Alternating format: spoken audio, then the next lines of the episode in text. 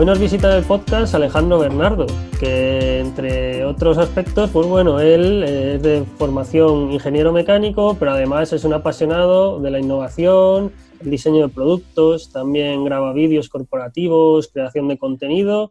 Eh, le apasiona la fotografía, que esto es un aspecto a lo mejor un poco más lúdico, yo creo, ahora nos contará él, y también eh, diseña pues, experiencias de usuario. ¿Qué tal, Alejandro? ¿Cómo estás? ¿Qué tal, Víctor? Muy bien, la verdad, aquí acabando ya el día. Sí, sí, pillamos ahora ya a final del día, estamos grabando la entrevista y, bueno, pues he comentado algo sobre ti. Si quieres decirnos algo más tú, pues decir, eh, especificar el tema de la fotografía, a lo mejor si es más hobby o hmm. si te dedicas profesionalmente a ello, aunque realmente pues también vamos a hablar de tu, de tu proyecto No Code Hackers, ¿no? Que, es tu proyecto principal a día de hoy. Así que si quieres hablarnos un poco de tu background y luego ya entramos de lleno en él. Venga, pues yo soy Alex, gallego de toda la vida, y soy ingeniero mecánico porque desde pequeño siempre quise eh, construir un motor. ¿Qué pasa? Que en la carrera, mientras estaba estudiando, me enseñaron cómo funcionaba un motor y perdió magia. Eh, era como, ya entendía cómo funciona, ya entendía cómo se fabricaba, todo lo que pasaba dentro de ese motor y dejó de ilusionarme. Empecé con unas prácticas en diseño, era el diseño de producto físico, diseñaba eh, farolas. Y ahí fue cuando descubrí que había un mundo de innovación, gracias a entrar en el programa de, de Banca Innova, que es donde al final me quedé trabajando, pero que me permitía volver a ilusionarme con esa ilusión que tenía de pequeño, ¿no? Por crear motores. Y la parte de la fotografía sí que es mm, hobby, pero también he de decir que viene mucho por la parte profesional, ¿no? Porque yo empecé en mi carrera profesional haciendo parte de innovación, pero también parte de creación de contenido. Y mucha de ese contenido eran pues vídeos y fotos de eventos, ¿no? Entonces me compré una cámara, empecé a sacar fotos y, y me gustó mucho, ¿no? Entonces de ahí ha salido otra rama profesional que es la de fotógrafo que intento conscientemente no monetizarla porque es una pasión que me encanta y que me encanta hacer en mi tiempo libre, pero sí que es cierto que de vez en cuando pues eh, hago algún que otro eventillo o hago fotos a algún amigo o amiga que, las necesite, ¿no? También lancé hace tiempillo el proyecto Startups en el que le sacaba fotos a, gente del, del mundo startup, ¿no? Eh, totalmente gratis y era la misma foto en las mismas condiciones, con el mismo fondo y en las mismas características técnicas, ¿no? Pero bueno, eso se ha quedado un poquito parado por tema, tema COVID y pandemia que, no estoy siguiendo.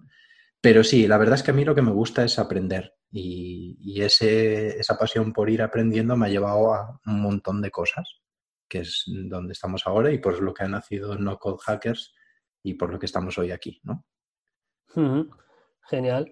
Pues ya que comentas, eh, sí, tu proyecto principal, no Code Hackers, eh, que tu propuesta de valor es crear proyectos increíbles sin código. Para la gente que no sepa de qué va esto del sin código, ¿nos puedes hacer una pequeña introducción?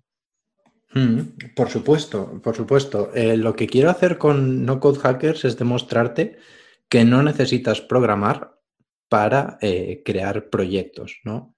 No tienes que tener esa limitación que a veces nos autoimponemos de no sé programar, entonces yo no me voy a meter a hacer estas cosas o necesito un programador para lanzar mi idea, sino lo que único que necesitas es una idea, eh, ganas y, mucho esfuerzo, ¿no? Evidentemente. Pero que ahora existe un ecosistema de herramientas que una vez que los conoces te permiten hacer cosas que hasta hace mucho, muy poco eran realmente complejas, ¿no? Por ejemplo, crear páginas web que tengan por detrás una base de datos o crear una aplicación móvil, ahora es realmente muy sencillo y hasta hace muy poquito no era así de, así de fácil. ¿no? Entonces, por eso creo No Code Hackers para ser el canal formativo y enseñarte cómo utilizar todas estas herramientas para que impulsen tus proyectos. ¿Y nos puedes poner algún ejemplo real de, que ya algún proyecto que hayas creado tú, sí, que hayas creado tú, porque me imagino que habrás creado varios, eh, que en los que hayas aplicado ya herramientas no code para que la gente mm, lo vea incluso más claro? No, por supuesto. Eh, donde creo que entra otra de las patas grandes que tiene estas herramientas no code es la personalización que te ofrece, ¿no? Y entonces para un evento que, realizamos en el trabajo utilizamos Airtable, que es una herramienta de la que soy un firme defensor y apasionado, que nos permitía tener una pequeña base de datos y con esa base de datos íbamos mm, resolviendo información de las distintas reuniones que se iban desarrollando durante ese evento.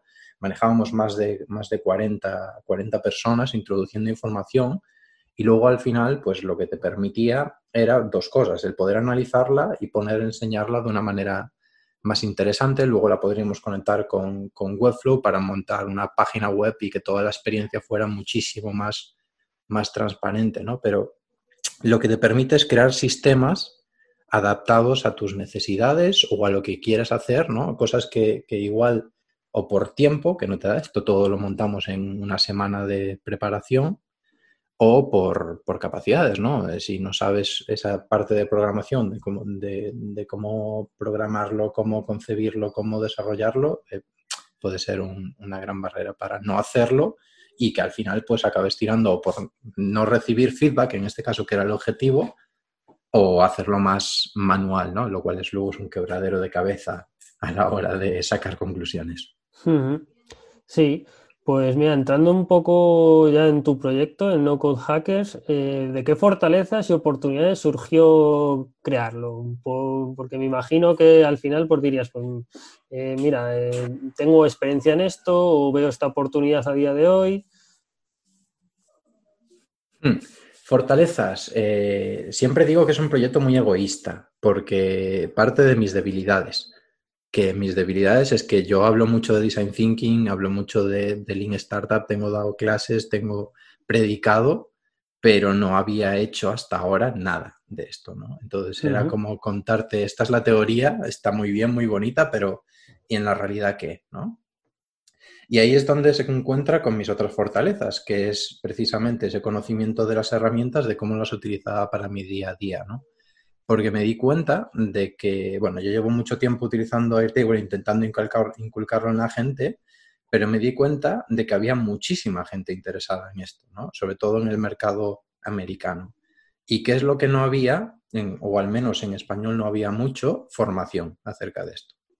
Entonces encontré esa, esa, oportunidad dentro del mercado de, oye, nadie está creando contenido en español sobre este tipo de herramientas, yo sé crear contenido porque, bueno, yo escribo mucho, tanto en, blog, escribí mucho en Quora, me gusta mucho escribir.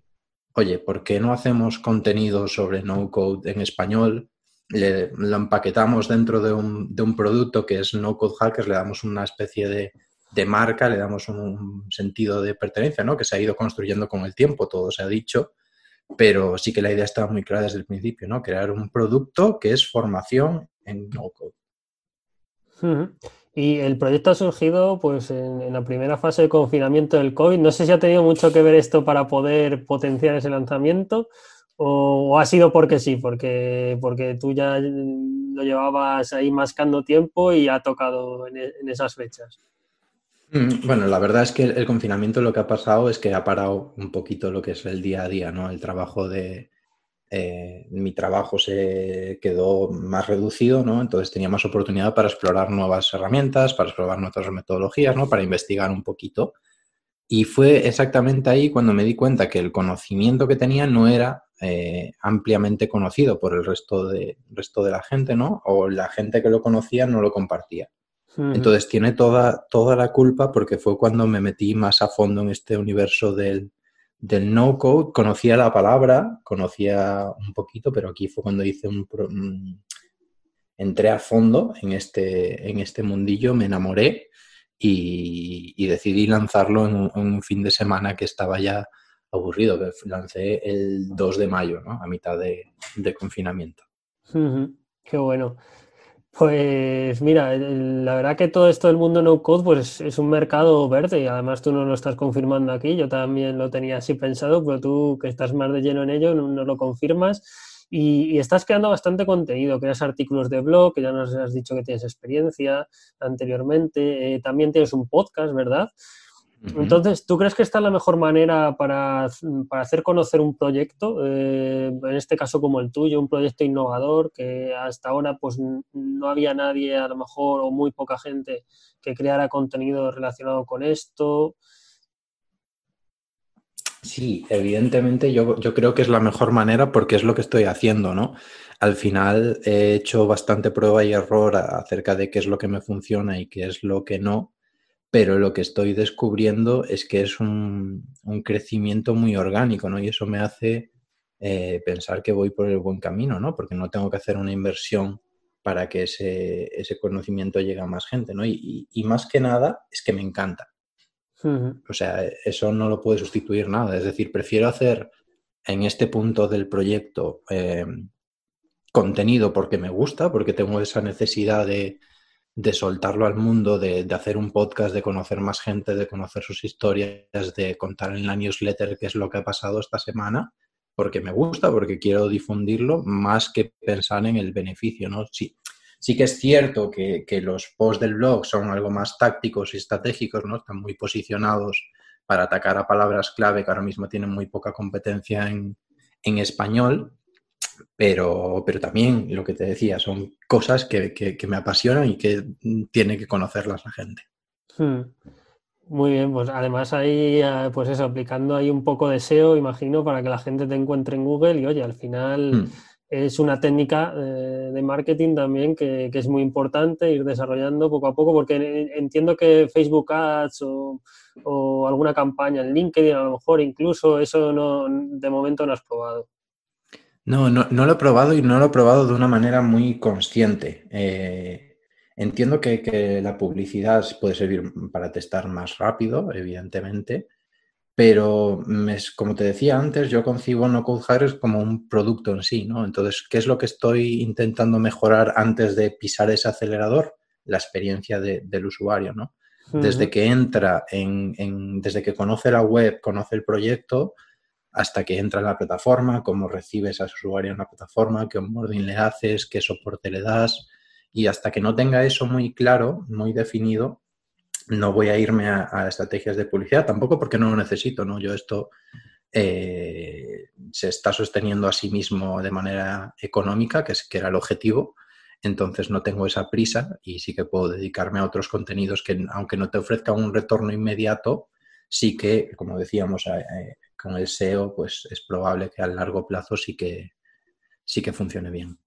Sí, a, medio y largo plazo, además lo que tú dices son, son palabras clave que aún están por explotar, por así decirlo, ¿no? Y oye, si te estás posicionando ahí, genial, porque eso te va a dar una ventaja en el futuro. Y, me parece muy interesante el proyecto en sí. Tienes cursos, incluso hablas de, cursos de, la comunidad No Code también, ¿verdad? No, no, solo mm. incluyes tus cursos dentro de lo que es la web, eh, sino que también pues hablas de otros cursos, que, que estás intentando también crear eh, comunidad, ¿no? Sí, sí, me parece muy importante y me, me cuesta encontrar la tecla porque creo que una comunidad se debe merecer el respeto que se merece, porque es un universo en sí mismo, no hay que dinamizarlo, hay que pensarlo muy bien, hay que estar constantemente dedicándole muchísimo tiempo para que empiece a funcionar. Pero, pero sí que es cierto que intento apoyar a todo aquel o aquella que intente lanzar algo, o ya bien con herramientas no code o bien un proyecto centrado en, el no code, ¿no? Porque al final eh, mi objetivo, como te decía, es que la gente conozca estas herramientas y las pueda utilizar en su día a día, utilizar en sus proyectos y, y con, historias súper chulas detrás, ¿no? Eh, la gente que ha hecho los cursos a veces te cuentan testimonios como que, oye, han cerrado su trabajo, se ha tenido que reconvertir y han montado con Airtable un servicio para digitalizar los pedidos de la cafetería de su amigo. Y a mí eso me parece eh, impresionante. Sí, sí, porque al final pues es una recompensa ¿no? a, lo que tú has mm. invertido en tiempo, creación de contenido, que la gente te, diga que le está sirviendo, que es útil, pues mm. es que no hay mejor manera de validar al final un producto, ¿no? Así que vas por el buen camino entonces. Totalmente, totalmente. O sea, de hecho es lo que más me, gusta de todo el proyecto, ¿no? Está todo construido en base al feedback. El feedback me obsesiona, de quizá un poquito demasiado, pero el mm. saber qué es lo que piensan los usuarios del curso, qué percepción tienen, eh, que entiendan que no son solo cursos y que no solo quiero sacar un beneficio económico, sino que quiero eh, dar más visibilidad a este tipo de herramientas y darles eh, más oportunidad a gente que cree cosas, que, entiendo que eso es beneficioso para todos, algo en lo que me centro mucho. Me está viniendo a la cabeza, hace unos días hubo un debate, un pequeño debate, ¿no? que se lanzó un tuit, no me acuerdo ahora exactamente quién fue, eh, sobre el tema de las herramientas no code, ¿no? Y, entre otras cosas, pues bueno, comentaba que, ya existían, ¿no? Que parece que ahora ha habido un boom, por así decirlo, hmm. que ya existían, pues como WordPress, ¿no? Incluso que, muchas eran de código abierto y esto, fue un debate que se creó, herramientas no de código abierto y, no. ¿Qué, opinión tienes tú al respecto de todo esto?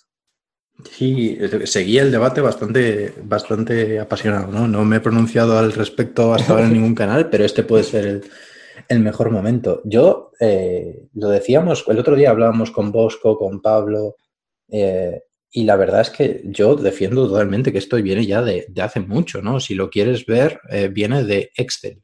Excel es la, primera herramienta no code y seguro que antes había otras, ¿no?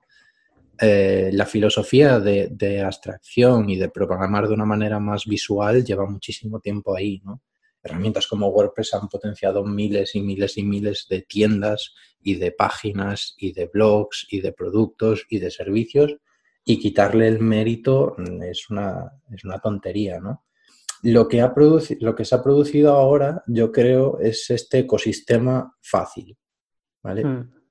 Porque WordPress, sí, los que somos un poquito más techies, es fácil, pero yo he montado bastantes WordPress con gente que no era nada tecnológica y cuando les hablas de hosting y les hablas de servidor y les hablas de, del instalatron y les hablas de la plantilla y de repente hacen un cambio, la pantalla se va a blanco y no saben cómo recuperarlo, eh, no tiene backups, tienes que hacerlo tú, ¿no? Es, es un paso, ¿no? Eh, hasta ahora hacerse una newsletter, por ejemplo, eh, era súper complicado.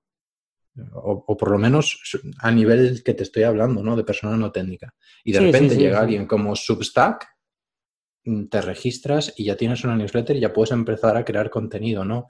Eh, ¿Qué implicaciones tendrá después? No lo sé. Eh, ahí es donde entramos en el software eh, libre, ¿no? Que yo lo defiendo totalmente y si hubiera una alternativa libre a cada una de las herramientas que utilizo, encantado, encantado de utilizarlas, ¿no? Y creo que es algo muy positivo para todo el mundo, ¿no? Pero también cosas que sorprenden, ¿no? Por ejemplo, Bubble, que es una empresa privada, tiene una garantía que en caso de que, de que cierre Bubble, te proporciona todo el código y te permite alojarlo a ti. Entonces, me parece que ese podría ser un, punto de equilibrio y de acercamiento entre las dos posturas, ¿no? Entiendo que son empresas privadas, que tienen sus, sus misiones, sus objetivos, pero, pero, mm. bueno, mientras hagan la función. Sí, pero bueno, al final dentro del propio ecosistema WordPress han surgido empresas privadas pues, que te crean plantillas, que te crean otros plugins, porque al final eh, bueno, pues hay una demanda de ciertas funcionalidades y claro, la gente mm. pues no se va, no va a dedicar tanto, tanto tiempo a lo mejor o esfuerzo en que en hacer algo para que luego siga siendo abierto, o bueno, abierto no, sino gratis, ¿no? Porque abierto al final es en el mundo WordPress. Entonces, bueno, Yo, yo lo veo también de esa manera, ¿no? Que al final lo suyo sería una combinación, pero bueno, me parece que, si están creciendo estas herramientas es porque la gente mm. las demanda y al final facilitan sobre todo la creación de un proyecto inicial y no tienes que andar ni formándote tanto en WordPress que al final lo que tú decías, para crear una newsletter en WordPress antes tienes que saber cómo, cómo contratar el hosting, dominio, eh, sí, que se genere WordPress, que se genera automáticamente en casi cualquier hosting, ¿no? Pero bueno, tienes que aprender ciertas cosas y mucha gente no sabe ni lo que son los perfiles de usuario y les pilla completamente de nuevas. Totalmente, pues, totalmente. Pues me vino justo eso a la cabeza y digo, mira, vamos a comentarlo aquí con Alex porque seguramente que, que esté interesante. Sí, totalmente, totalmente. Pues fíjate, en cuanto eh, a ahora mismo, ¿en qué estado está el proyecto? ¿Cuál es el plan de acción? ¿Qué te has marcado para este mes? ¿O, o, estos mm. meses, porque como tú también trabajas, ¿no? Pues, al final también en la banca, pues igual vas un poco más despacito, pero seguro que tienes a lo mejor un plan de acción que tengas este mes o un par de meses. Sí, precisamente. Eh, el otro día charlaba con, Bosco porque estaba en una dicotomía, ¿no? Anuncié que quería pivotar hacia comunidad eh, y di acciones para ello. Eh, las he implementado, como por ejemplo la sección de comunidad dentro de la página y, más iniciativas que estoy haciendo, ¿no? Pero me di cuenta de que también es un momento muy oportuno para centrarme en producto, ¿vale? ¿Y cuál es mi producto? Mi producto son los cursos. Entonces, lo que estoy haciendo es ahora ampliar mi oferta de cursos. Estoy súper centrado en esto. Y estoy haciendo un, curso de, de, Integromat, que hice el otro día el primer spoiler de ello porque eh, en el curso automatizaba un tweet y, claro, lo hice con mi cuenta de No Code Hackers y entonces se quedó publicado y no me di cuenta, ¿no? Pero, pero estoy creando ese curso para que la gente aprenda Integromat y tengo otros cursos en colaboración con otras otras marcas, que es una de las vías que estoy explorando ahora, ¿no? Colaborar con estas empresas no-code, especialmente las españolas, para desarrollar en conjunto cursos que, oye, tanto les sirva a la marca para captar usuarios en el mercado español y, bueno, en el hispano en general, y me sirvan a mí para tener el prestigio y la notoriedad de, de, marcas. Entonces, si me preguntas cuál es mi plan de aquí al próximo mes, cursos, crear contenido de cursos. Eh, por supuesto, seguir con la newsletter, eh, una a la semana, seguir con el podcast, uno cada dos semanas, eso sigue, sigue en pie, y de vez en cuando publicar en el blog, pero eso ahora mismo lo tengo más, más apartado. Bueno, bueno, no es poco, ¿eh? lo, que, lo que te propones ¿eh? no es poco, así que porque esto al final lleva muchas horas, porque crear mm. cursos lleva muchas horas, tanto la planificación como crearlo, como luego editarlos. Y, bueno, pues seguro que, tienes el mes ocupadito y hasta fin de año seguro. Así que si te parece, pues entramos ya en la segunda parte del podcast, de la entrevista, que hablamos de desarrollo profesional. Y, y, bueno, no sé si a ti te parece, te parece que tiene especial importancia el tema de mentalidad, motivación en el mundo del emprendimiento. O sea, no tengo ninguna duda.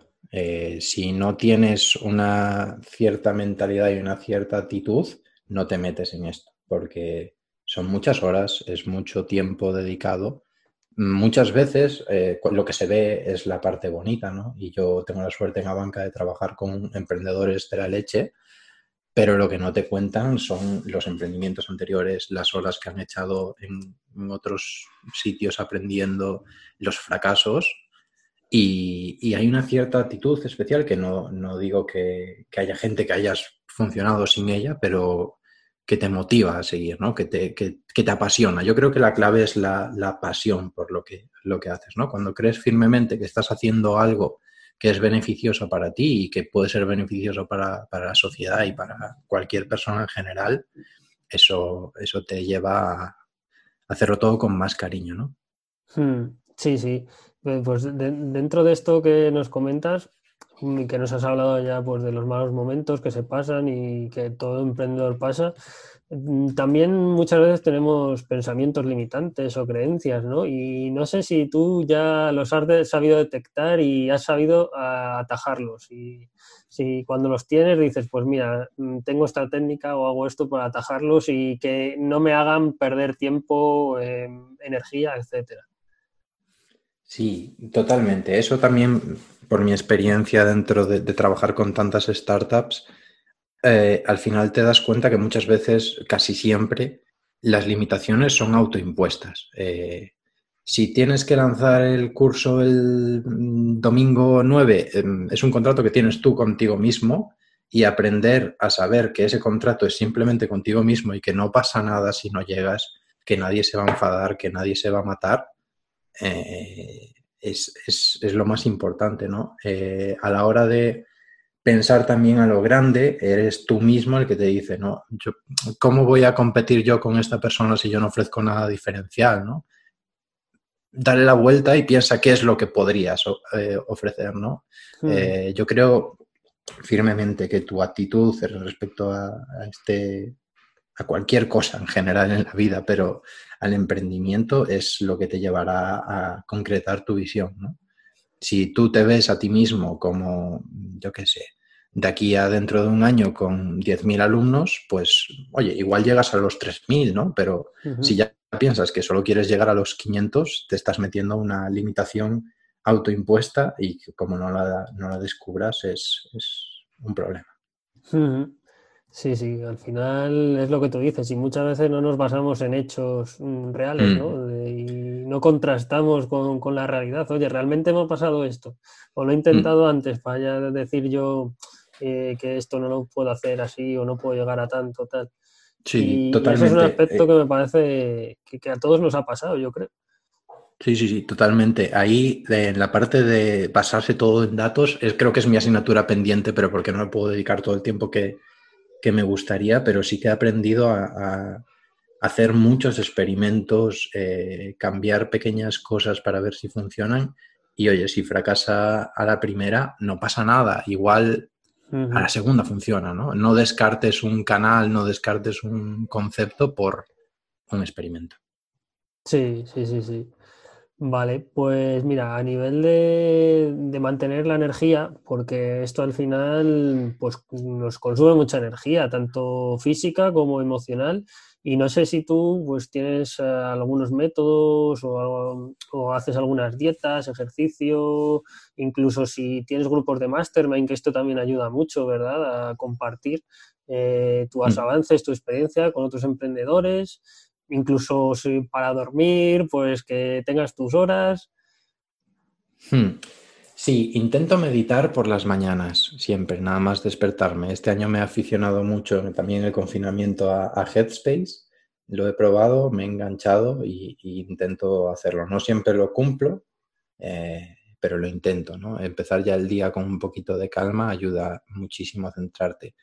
Pero yo tengo la suerte de que este proyecto es lo que me ilusiona y lo que me ayuda a desconectar del, trabajo. ¿no? En el trabajo eh, no todo va a la velocidad que te gustaría, es una gran corporación, eh, tiene sus procesos, sus cauces, sus peleas y aquí tengo una libertad absoluta, ¿no? Entonces eso ya me proporciona cierta, cierta felicidad, pero como todo, eh, llega un momento en el que te cansa y en el momento que ya me noto a mí mismo que estoy haciéndolo oye, que ya no tengo muchas ganas o que no me apetece, cierro el portátil, cierro todo y me voy a correr. Eh, correr es lo que mejor me funciona, lo que más me aclara las ideas y, una de las cosas que más me gusta, ¿no? Salirte media horita escuchando música o escuchando un podcast eh, me parece lo mejor que hay para, para desconectar, ¿no? Aparte de, evidentemente, tomarte algunas cañas con tus amigos y dejar de hablar de trabajo, que eso está genial, es súper necesario y deberíamos hacerlo todos eh, siempre. Respecto a dietas, nada, eso como saludable en general. Y respecto al grupo Mastermind, justo nos acabamos de, crear uno con un grupo de, de, WhatsApp y aún no hemos tenido la primera sesión, así que te contaré cuando tengamos la primera y te diré si es útil o no. Bien, bien, pero mira, al final sí que van saliendo todos estos aspectos, ¿no? Que, me parecen a mí interesantes que comentéis y al final sí que van saliendo, pues eso, todas estas cosas que al final es que pues lo, comenta la gente en otras comunidades, ¿no? Y, y, comentan si les vienen bien unas cosas, otras y al final es cuestión de ir probando.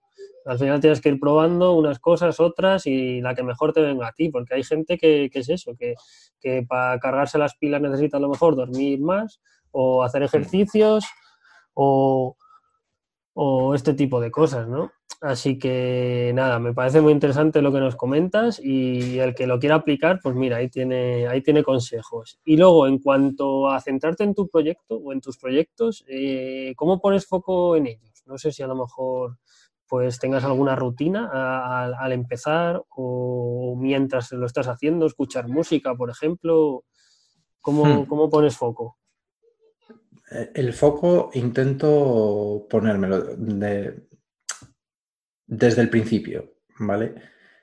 Desde, desde, un tablero que tengo Kanban en Notion en el que me voy anotando, oye, en qué quiero trabajar y qué, y qué orden, eh, que, que, tiene como seis columnas para diferentes estados y que al final acabo apilando todo en uno y voy, voy reordenando, ¿no? pero sí que es cierto que al principio del, día miro ese, ese Notion y digo, vale, tengo mm, dos horas para trabajar, ¿no? ¿Qué puedo abarcar? Y normalmente escojo entre lo que esté primero o segundo, a no ser que sea una situación especial. Y al final eso es lo que mejor me ha funcionado, ni, ni cualquier otro sistema que haya probado. Yo he probado un montón, herramientas, eh, libretas, un montón de cosas. Y lo que sí que me funciona muy bien es escuchar música. Yo escucho música, preferiblemente clásica, para, para trabajar, especialmente para crear cursos. Eh, soy bastante fan de, ponerla así de fondo a, nivel de que ya dejes de escucharla y te, me, sirve para, para, aflorar mejor mis pensamientos, ¿no? Pero bueno, también otras veces escucho otras músicas o a veces me pongo vídeos de YouTube con charlas de gente que no escucho, que ni veo la charla ni, ni trabajo, pero también eh, a veces funciona. Sí, incluso está ahora muy de moda el tema. Hay gente que emiten en, Twitch mientras trabaja y estas cosas, que, no sé si lo habrás hecho tú, pero yo cuando me, he enterado de estas cosas digo, madre mía, yo ya no sé, hacemos ya cualquier cosa.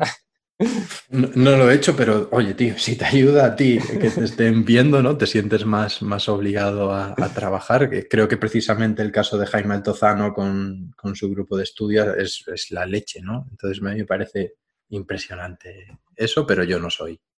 No, no, no, ¿qué va? Sí, yo tampoco, yo tampoco.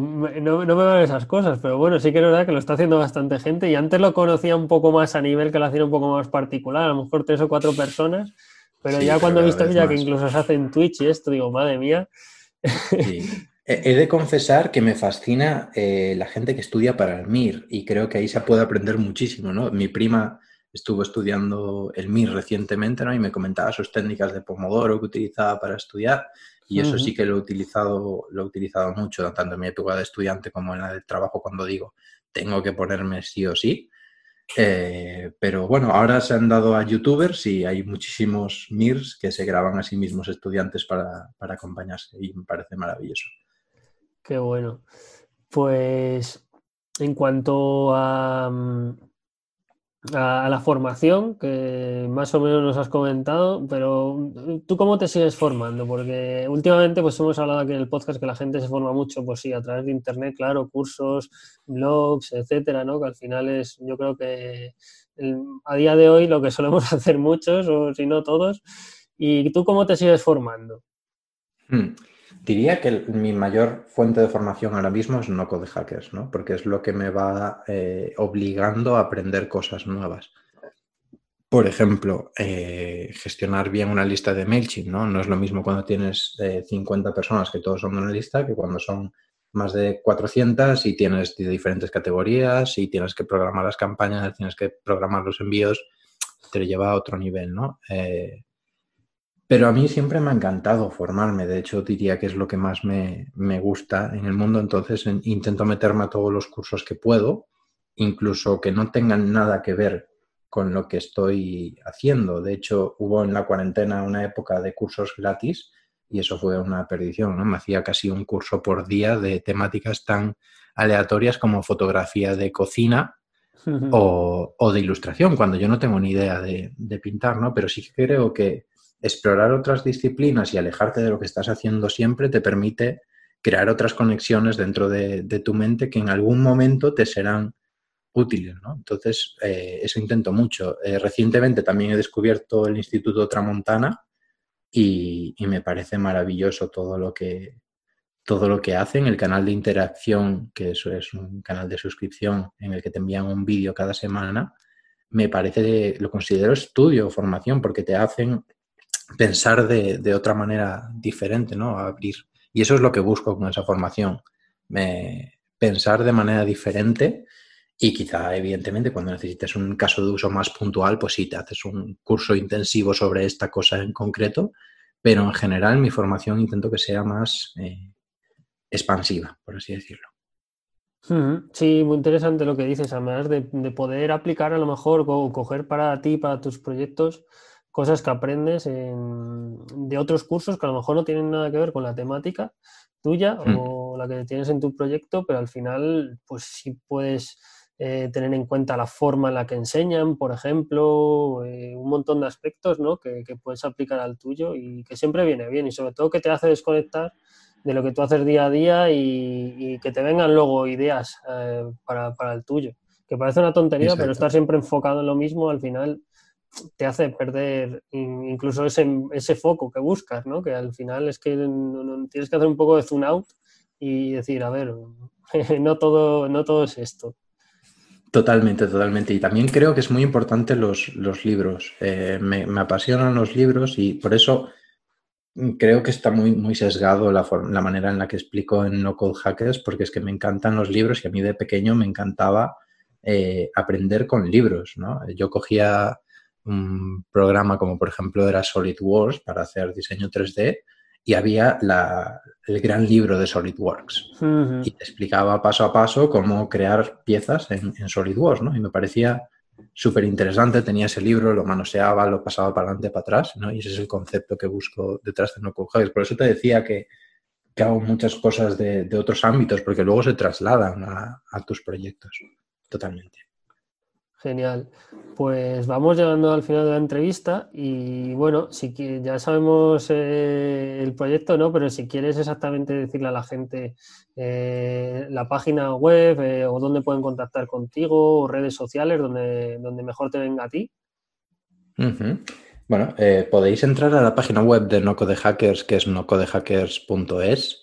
Podéis encontrarme en Twitter, que es arroba nocodehackers o arroba pauton si queréis contactarme a un nivel un poquito más, más personal y siempre estoy dispuesto a, escucharos por esos canales y me encantaría que conocierais un poquito el proyecto y, que, oye, que creéis estas cosas y contar qué es lo que estáis haciendo, ¿no? Que es la parte de conocer a la gente, la más interesante, conocer a gente como Víctor eh, y estar aquí en, Makers Online me parece otra de las grandes ventajas de este, de este proyecto, ¿no? El conocer a gente tan, tan interesante al final hacer networking, ¿verdad? Con, gente relacionada pues con el mundo emprendedor, incluso ahora ya más con el mundo digital, enriquece mucho los proyectos de cada persona porque al final pues tanto te das a conocer como que conoces a otra gente, aprendes, coges unas cosas de unos, de otros y, eso siempre viene muy bien. Es una de las ventajas también que tiene el mundo online, ¿no? Que al final podemos tener esta conexión aquí a distancia y, bueno, y más, más hoy en día con todo este tema del COVID, desgraciadamente, pues ha potenciado más, ha crecido. Así que animamos a todo el mundo a eso, que cree sus proyectos y que además haga networking porque eh, te enriquecerá más aún todavía y te ayudará mm, también a, a desarrollar tu proyecto. Pues muchísimas gracias, Alex, por pasarte por Makers Online. Ya hemos visto que eres todo un maker y, eso, darte las gracias, que espero que el proyecto siga avanzando y podamos entrevistarte en un futuro. Mm, gracias a ti por, invitarme. Eh, la verdad que es, un placer charlar y creo que esa es, como decías justo ahora, una de las claves del mundo del emprendimiento, del mundo digital o de la sociedad en la que estamos viviendo, ¿no? a conocer gente para que lo que decíamos de, expansivo, ¿no? Eh, que se te abran tu manera de pensar y que descubras cosas nuevas una iniciativa genial de Makers Online y, encantado. Genial, pues ya sabes que, espero que vaya bien la cosa y el año que viene, si podemos, por volver a entrevistarte y eso, que tengas esos 3.000 o 10.000 alumnos que, que, comentabas en la entrevista. Y a los demás, pues animaros. ya sabéis que, hoy en día, como nos ha comentado Alex, pues podéis em, lanzar vuestros proyectos, validarlos, la idea, pues con este tipo de herramientas, aprender, entrar en su plataforma y veréis cómo tenéis un montón de opciones, eh, un montón de herramientas y lo bueno es que vais a poder aprender en poco tiempo, con esfuerzo, eso sí, porque esto no es magia y tendréis que esforzaros y darle vueltas a la cabeza, pero es así, esto siempre es así. Eh, deciros que, ya sabéis que todos los viernes lanzo un nuevo episodio. A mí me podéis encontrar en victorarevalo.com y me podéis hacer preguntas sobre los episodios, proponer eh, nuevos entrevistados, entrevistadas. Y me estoy dando cuenta, de hecho, ahora, Alex, que no te he preguntado a quién propondrías para, el podcast. Así que mira, voy a aprovechar a preguntarte antes de acabar. Perfecto, pues eh, tengo muy, muy claro a quién, me gustaría que viniera aquí a este podcast, que es eh, bueno, Jacinto Fleta en, Twitter.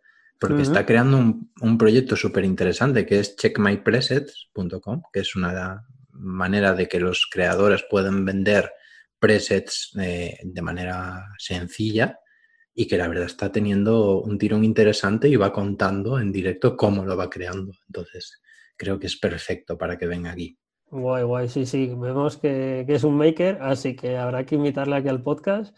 Y, y lo dicho, nos vemos la próxima semana con un nuevo invitado invitada. Que tengáis muy buena semana. Un saludo.